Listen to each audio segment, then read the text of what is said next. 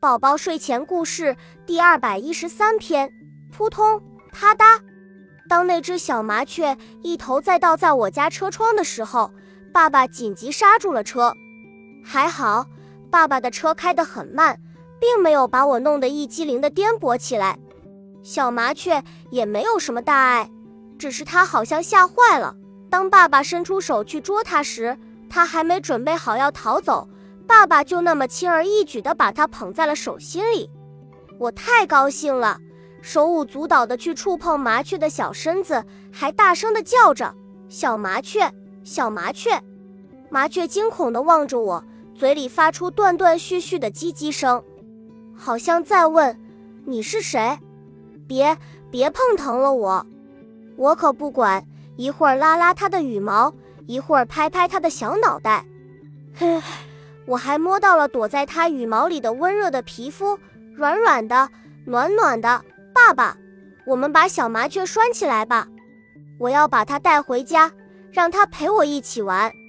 我一边说，一边从车里拿出一根细细的丝带。可是小麻雀的家在树上，它要回家的呀。爸爸有点为难，我就要，我就要把小麻雀拴起来带回家。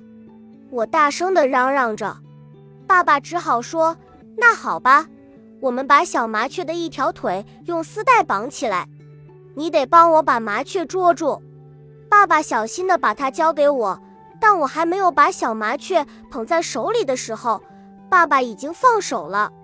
小麻雀吱地长叫一声，振翅飞走了。哎呀，都是我不小心，让小麻雀给逃走了。爸爸摊开手，无奈地仰着头，看小麻雀越飞越远，直至消失不见。不过这样也好，要是我们把它带回家，它妈妈会多着急呀。爸爸摸了摸我的头，完全不顾我气哼哼的样子。傍晚，我们去田间散步，一只蛤蟆扑通扑通地在我旁边跳来跳去。这是一只好丑的蛤蟆。但它也是一个好可爱的小东西，我啪嗒啪嗒地跑过去追，穿过草丛，跨过小沟渠，我们来到了一片麦田里。眼看就要追上蛤蟆了，爸爸突然大声地叫了起来：“宝贝儿，小心摔着，还是让爸爸帮你来追吧。”爸爸的跑步声鼓点一样，咚咚咚地敲起来，不一会儿就赶上了我。可就在他伸手要触碰到蛤蟆的后腿时，不小心摔了一跤，爸爸，爸爸，你摔疼了没有？我着急的去扶爸爸，没事没事，爸爸好着呢，真过瘾，好像回到了在部队里训练匍匐前进的日子。爸爸站起身来，拍拍身上的灰尘。这时候，蛤蟆已经没有了踪影。哎呀，都是我不小心，让小蛤蟆逃走了。